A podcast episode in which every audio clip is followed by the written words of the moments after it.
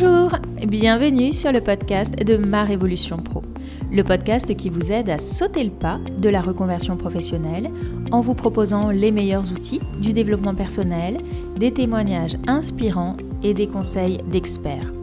Je suis Clarence Mirkovic, psychopraticienne, coach professionnelle et consultante en bilan de compétences.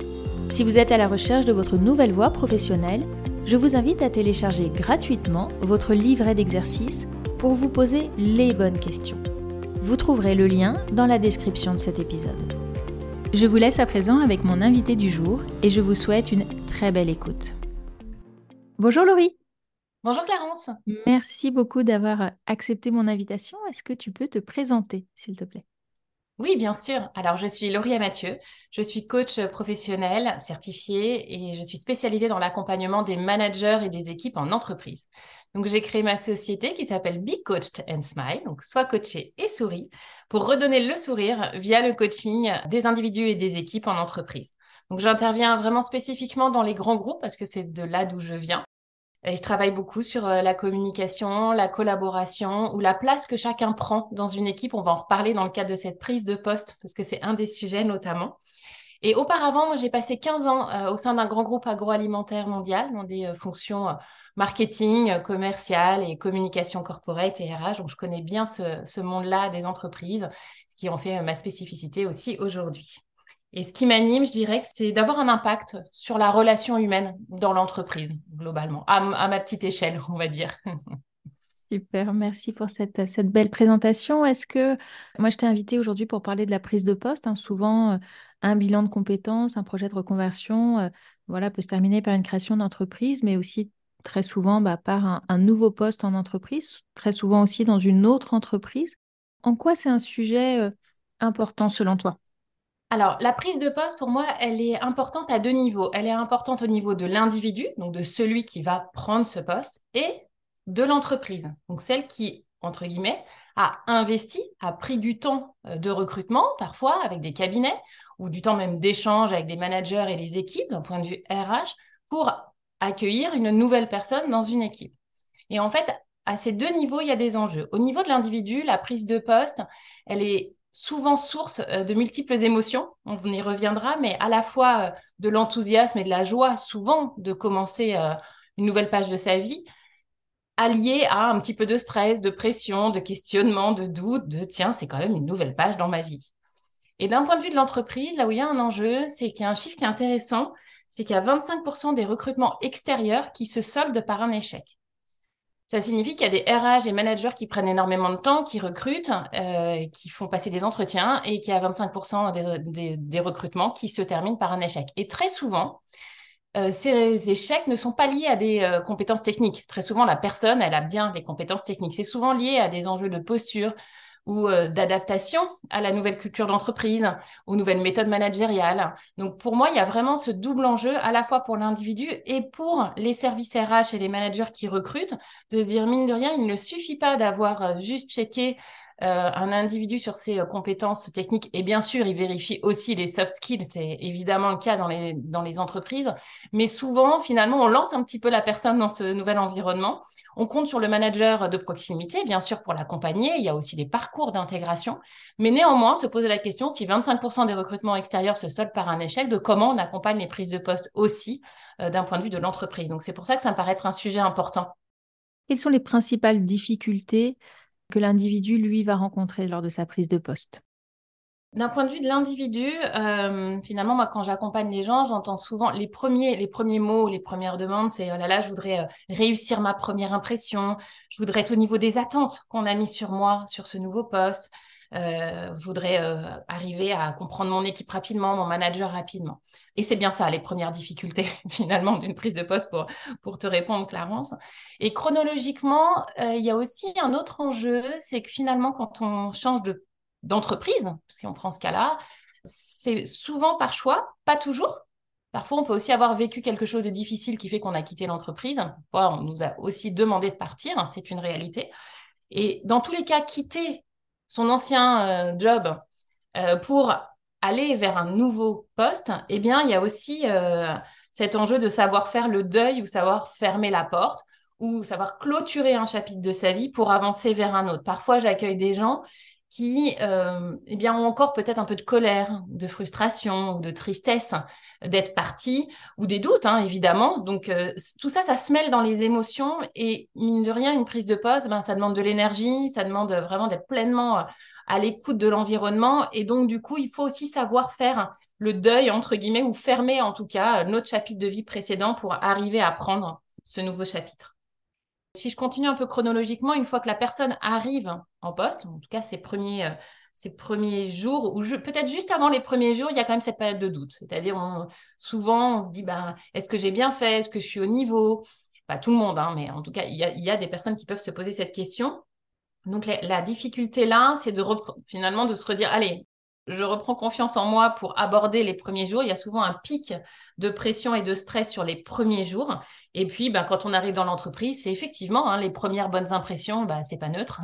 La première fois où je vais voir mon équipe, mon manager, euh, mon même N plus 2, euh, où je vais commencer peut-être aussi à dire des choses, à donner mon avis. Euh, voilà, tout ça, ça fait partie des premières difficultés d'une prise de poste. Et tout ça sur un temps très court en général, ce qui accentue un petit peu les émotions. Une prise de poste, c'est sur une élection présidentielle, on va parler des 100 premiers jours. Est-ce qu'en entreprise, il y, a, cette même idée de durée ou c'est différent?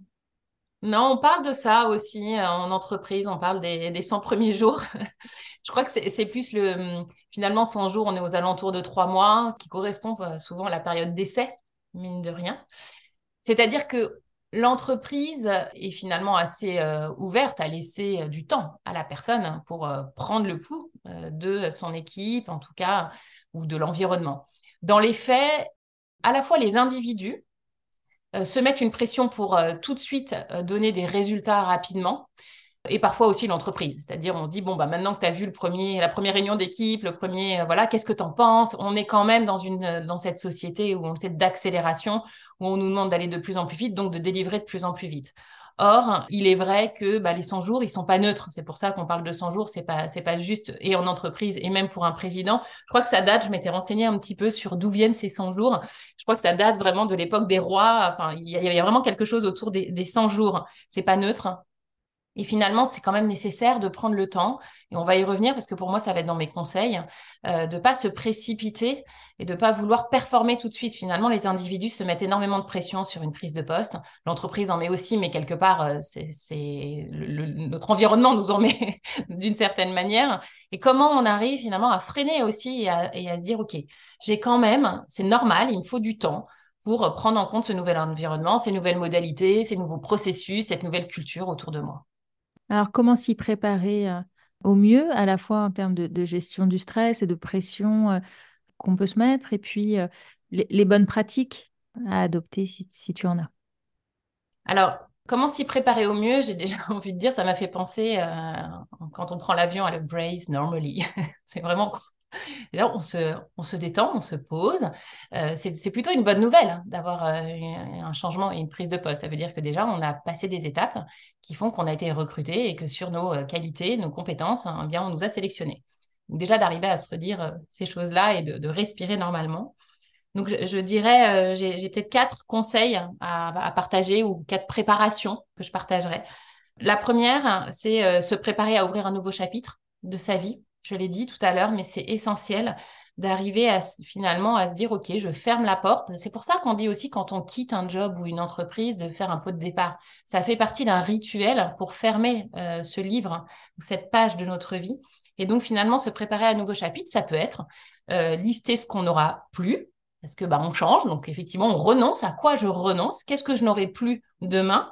Mais pour lister aussi ce que peut-être euh, on a déjà euh, réussi à gagner dans notre précédent poste, qu'est-ce que j'ai gagné en faisant toute cette expérience, et se projeter vers, eh bien, ce nouveau job et cette nouvelle prise de poste, qu'est-ce qu'elle va me permettre. Donc, c'est finalement de se préparer à se dire, OK, je renonce à ça, j'ai gagné ça, et demain, je risque de pouvoir avoir tout ça que je n'ai pas aujourd'hui, de vraiment se projeter mentalement sur, sur euh, ce que cette prise de poste va me permettre. Donc, se préparer à fermer un nouveau chapitre pour en ouvrir un autre. Le deuxième conseil que j'ai qui va faire écho à quelqu'un que tu as invité, euh, Clarence, dans tes, podcasts, qui est euh, Justine de euh, Positron, qui est de capitaliser sur ses forces et ses talents. On est dans un moment de prise de poste où on est souvent peut-être un peu moins serein eh bien de se reconnecter à ses talents issus de la psychologie positive, hein, vraiment de se dire ok c'est quoi mes forces, c'est quoi mes talents, c'est quoi mes ressources, et se reconnecter à ça, eh bien ça aide à reprendre confiance. Pour ça, on peut utiliser euh, différentes euh, sources. Il y a la carte des forces, dont euh, Justine parle également dans le podcast que tu proposes, mais il y a aussi tout un tas de ressources, notamment un questionnaire en ligne que l'on peut remplir. Mais dans tous les cas, moi, mon conseil, c'est listez-vous vos forces et vos talents que vous avez pour vous reconnecter à vos ressources et vous redonner confiance. Le troisième conseil que j'ai, ça va être d'observer et de questionner quand vous prenez votre poste. C'est-à-dire, on n'est pas pressé. Il y a un moment donné, c'est normal d'arriver dans un environnement qu'on ne connaît pas. Et finalement, le principal, euh, s'y préparer, ça va passer par se préparer à ne pas agir. On a l'habitude d'agir, on a l'habitude d'être dans l'action. Et pourtant, eh bien se préparer à sa prise de poste, c'est se préparer à ne pas agir, à observer son environnement, à questionner comme si on était un enfant, qu'on entrait dans une nouvelle pièce, dans un nouvel environnement, dans un nouveau parc, peu importe, mais vraiment de s'empêcher finalement, et c'est pas simple, euh, d'agir, de dire, de réagir, et plutôt d'être vraiment dans une phase d'observation. Donc c'est aussi une manière euh, de s'y préparer. Et enfin, bah, la, quatrième euh, préparation qu'on peut avoir, c'est aussi de se faire accompagner, évidemment. C'est pas, pas grave hein, de se faire accompagner. On fait du coaching de prise de poste pour ça. Mais c'est aussi légitime que de pouvoir finalement prendre du recul et déposer auprès de quelqu'un euh, le stress qu'on peut avoir euh, avant sa prise de poste et pendant sa prise de poste. Est-ce que tu, observes justement, toi, dans les personnes que tu accompagnes, des, pièges assez fréquents dans lesquels il est facile de tomber? Est-ce qu'il y a des choses à éviter qui sont rédhibitoires? C'est une bonne question, la question des pièges à éviter. Je vais redire que le temps est un allié et que euh, ne pas agir tout de suite et plutôt observer, pas de précipitation. Et du coup, le piège, c'est tout de suite se positionner, euh, réagir. Ça, c'est un des premiers pièges. Le deuxième piège, alors moi, là, je vais prendre pour euh, quand j'étais dans des équipes et que je voyais des nouvelles personnes arriver. Euh, ce qui est difficile quand on est euh, dans l'équipe existante et qu'il y a une nouvelle personne qui arrive, c'est la personne qui va donner des leçons tout de suite ou qui va se positionner en sauveur. Ah bah avant, c'était pas bien, maintenant que je suis là, vous allez voir, tout va changer, tout va être mieux. Alors là, c'est la meilleure manière de se mettre finalement euh, l'équipe ou les gens avec qui, lesquels vous allez travailler à dos c'est vraiment pas euh, une posture euh, de euh, sauveur, qu'on va appeler la posture de, sauveur, à prendre dans les premiers moments d'une prise de poste et de plutôt de respecter ce qui a été fait jusque-là. Nous, on le sait, on le dit beaucoup en tant que coach, de se dire si ça a été fait comme ça jusque-là, c'est qu'il y a des bonnes raisons. C'est bien d'avoir cet œil critique, mais de prendre le temps d'analyser plutôt que de tout de suite juger. Donc, je dirais ne pas se positionner en sauveur, ne pas critiquer l'existant, ne pas juger trop vite, et enfin, un dernier piège. L'avantage quand on arrive, c'est qu'on a un œil neuf, de fait. Donc, c'est bien de le garder, cet œil neuf. En tout cas, de noter ses observations. Quand vous arrivez dans une prise de poste, notez les observations que vous avez tous les jours. Parce qu'en fait, on les oublie. ce, regard neuf, il vient, il est vite rattrapé par ben non, ici, on ne peut pas faire ça. Ben non, on a déjà essayé, ça ne marche pas. On est rattrapé par le système qui fonctionne comme il est. Et donc, euh, un écueil à éviter, c'est d'oser quand même à un moment donné bousculer l'existant. C'est-à-dire une fois qu'on a pris le temps d'observer, de questionner, de se faire un jugement, on parle euh, en entreprise du rapport d'étonnement qu'on peut avoir. D'ailleurs, au bout de trois mois, c'est pas neutre, c'est à la fin euh, des fameux 100 jours et de la période d'essai. Mais ce rapport d'étonnement, il sert aussi à commencer à poser des premières recommandations. Mmh. Souvent, ces premières recommandations, elles peuvent être rattrapées par ah non mais ça vous n'êtes pas le premier à nous dire ou la première à nous dire ou ça on a déjà essayé et c'est là où il va falloir un petit peu lutter pour euh, ne pas tomber dans l'écueil d'avoir tout de suite finalement les œillères qui se ferment et le système qui vous rattrape et d'oser parce que vous êtes là pour ça, vous avez été recruté pour ça, pour aussi donner du sang neuf, on parle de ça, hein, amener du sang neuf, bah, c'est pas rien, amener des idées nouvelles et donc de lutter aussi et de pas tomber dans l'écueil de ah, bah, j'ai proposé mais euh, j'ai été rattrapé par le système. Donc c'est peut-être ça les, les choses à éviter que, que je partagerai. Peux-tu nous préciser ce que c'est que le rapport d'étonnement? Oui, le rapport d'étonnement, euh, c'est pas toujours demandé, en tout cas officiellement. Mais euh, très souvent, dans les grandes entreprises, on nous demande euh, au bout de deux à trois mois, souvent au bout de trois mois, un rapport d'étonnement. C'est-à-dire, bah, ça fait trois mois que je suis là. Hein. Qu'est-ce que j'ai observé? Qu'est-ce qui m'a étonné depuis mon arrivée? Donc, c'est qu'est-ce qui m'a étonné positivement? Et puis, qu'est-ce qui m'a étonné moins positivement? Souvent, ce rapport d'étonnement, euh, il est plutôt informel et on en parle avec notre manager. Il y a sûrement des entreprises qui le font de manière formelle et parfois avec la RH. Mais très souvent, c'est plutôt euh, je suis intéressée d'avoir ton rapport d'étonnement. On peut même avoir euh, le N plus 2 hein, qui nous dit ça parce que forcément, et ça, c'est super. Ben, ils ont envie d'avoir la vision de quelqu'un qui arrive dans le système et qui n'y était pas avant. Donc, c'est souvent formalisé par une petite note qu'on évoque à l'oral. Et on attend quand même un petit peu de nous à ce moment-là euh, de proposer des choses, c'est-à-dire de dire bah, j'ai été étonnée de ci, de ça, et donc, euh, dans le cadre de mon nouveau job, voilà ce que je propose. Donc c'est, aussi un moment, une période assez charnière euh, pour soi hein, en tant qu'individu dans une prise de poste, parce que c'est un peu la première exposition qu'on peut avoir dans la phase de recommandation. Donc c'est ça le rapport d'étonnement au bout de trois mois. Mmh. Merci pour ces, précisions.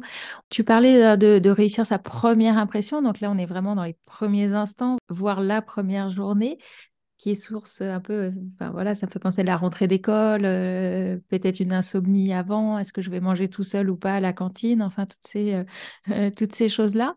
Comment la réussir, sa première impression?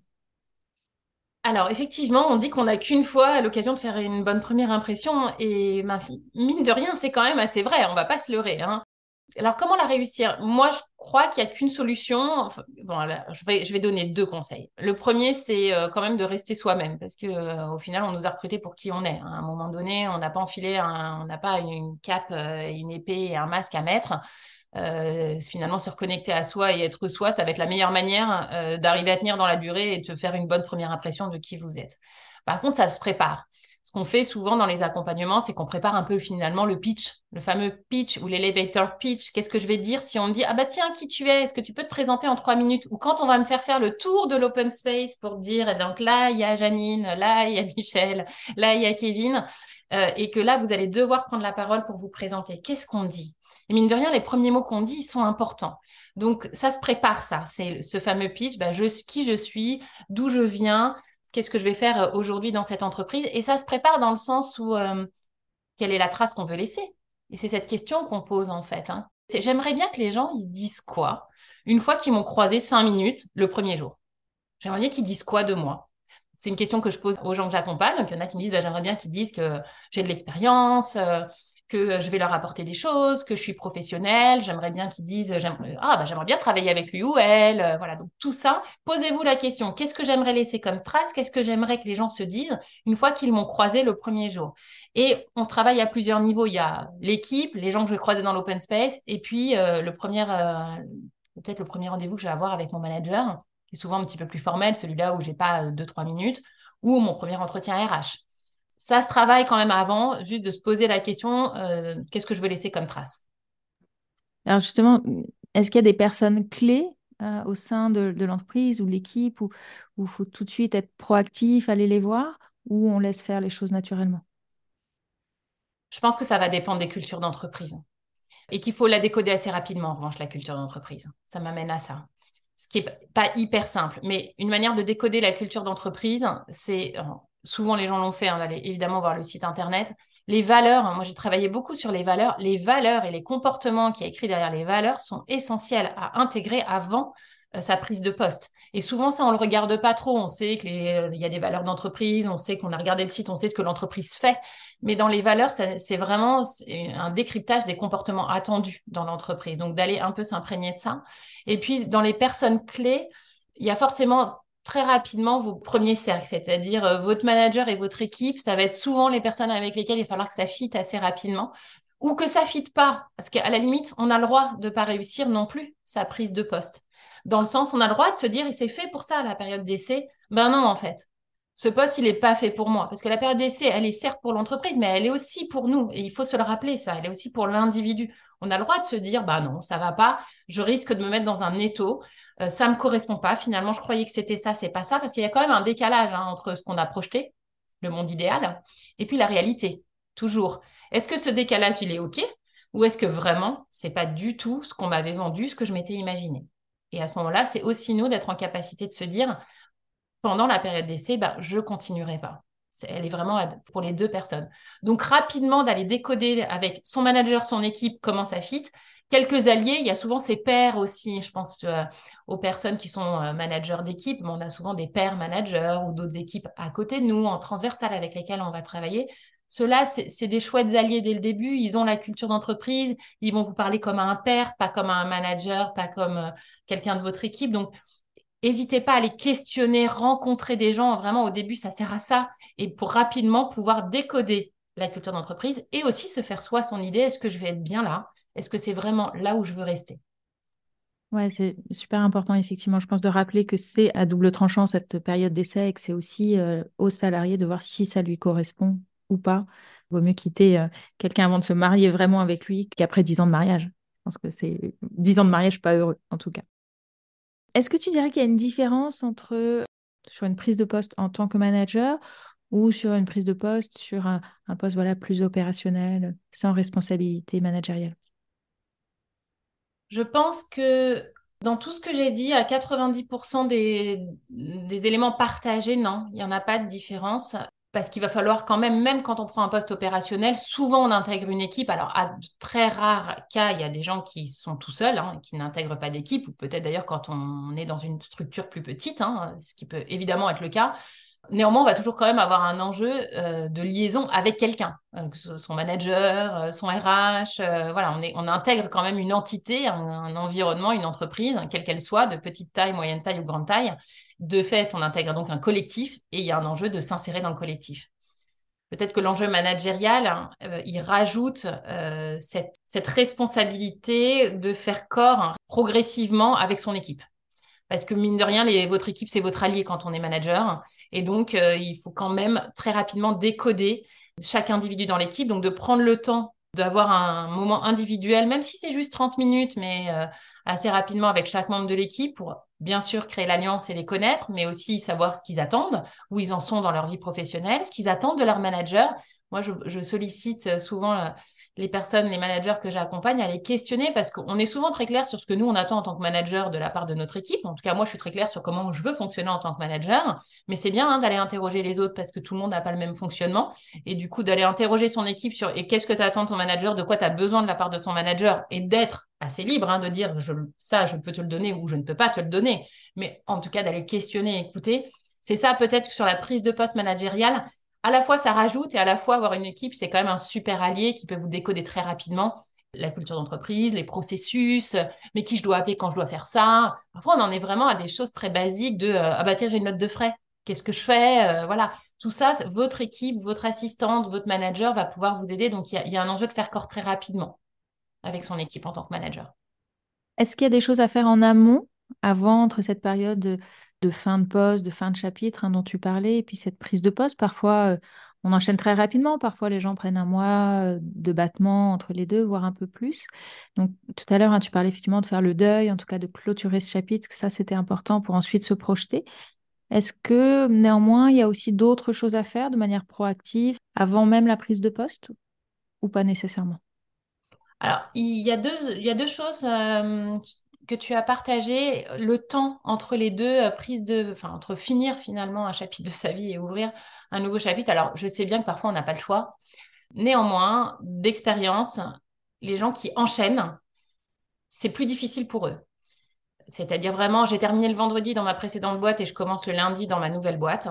C'est normal que ce soit plus difficile parce que pour notre cerveau, c'est difficile quand même. Là, on va très très vite, on passe d'un environnement à un autre avec peu de pause pour son cerveau, pour son corps, pour ses émotions même, euh, entre les deux. Donc, idéalement, si on peut se permettre d'avoir un petit battement, alors je ne parle pas forcément de mois, mais même d'une semaine, pour souffler, se poser, se redire, OK, ça c'est terminé, je suis prêt ou prête à accueillir ce qui va se produire dans ma vie, c'est toujours nécessaire. Tout comme prendre une semaine de vacances, hein, c'est la même chose finalement dans notre vie. On dit, bah ouais, ça permet de prendre du recul, de se reposer, peut-être d'avoir des nouvelles idées, d'aborder plus sereinement la suite. Donc, idéalement, c'est quand même mieux d'avoir un petit battement entre les deux, si c'est pas toujours possible. Mais il y a aussi des gens qui se l'autorisent pas. Donc là, ça questionne. Qu'est-ce qui fait que je m'autorise pas à prendre ce temps entre les, deux prises de poste? Et Je pense que ça dépend vraiment. je ne sais pas s'il y a des choses forcément à faire. Ça dépend de son état émotionnel, évidemment. si on est quand même plus stressé, pense que c'est quand même bien de se relister ses forces, ses ressources, comme je l'ai partagé. Euh, voire d'interroger d'autres personnes qui font partie de l'entreprise ou pas. Mais en même temps, je précipiterai peut-être pas le euh, allez vous renseigner tout de suite. Voilà, ça va arriver, vous serez dans l'entreprise à un moment T. Voilà, il y a aussi ce qui doit arriver va arriver. Donc, euh, se laisser le temps de vivre chaque étape, à la fois de fermer son chapitre, peut-être d'avoir un temps de décompression entre les deux et de vivre ce qui a, ce qui a arrivé. Maintenant, si on est trop stressé ou trop inquiet, on peut aussi préparer euh, cette prise de poste euh, avant, évidemment avec euh, l'aide extérieure ou pas, ou pour soi, comme je l'ai dit, avec quelques conseils. Est-ce que tu as des ressources à nous conseiller sur cette thématique? Alors, il y a un livre qui est intéressant qui s'appelle 90 jours pour réussir sa prise de poste de Michael Watkins. C'est aux éditions Pearson. C'est une édition particulièrement pragmatique. Après, ça, donne une méthode hein, en 10 points avec des exercices, des questionnaires. c'est je trouve qu'elle est assez euh, facile en fait euh, à s'approprier et, euh, permet de du coup préparer sa prise de poste voilà assez sereinement je dirais donc je, conseille cette ressource en livre super ben, merci beaucoup Laurie pour toutes ces informations sur ce sujet où est-ce qu'on peut te retrouver ou te suivre si on le souhaite? Alors, sur mon site internet, donc www.bigcoachedandsmile.com ou sur les réseaux sociaux, notamment LinkedIn, Laurie Mathieu, avec joie. eh ben, merci encore, Laurie, et puis à très bientôt. Au revoir. Merci, Clarence. Au revoir. Merci d'avoir écouté cet épisode jusqu'au bout. Si ce podcast vous plaît, je vous remercie de bien vouloir lui laisser une note 5 étoiles ainsi qu'un commentaire sur votre plateforme d'écoute préférée. Cela permettra à d'autres de le découvrir. Et si vous souhaitez en savoir plus sur le bilan de compétences, vous pouvez prendre rendez-vous pour un entretien gratuit et sans engagement en cliquant sur le lien dans la description de cet épisode. Je suis également à votre disposition pour un accompagnement thérapeutique si vous vivez une période de grande fragilité suite à un burn-out ou si vous traversez de fortes turbulences liées à une crise existentielle. Contactez-moi pour plus d'informations ou pour prendre rendez-vous.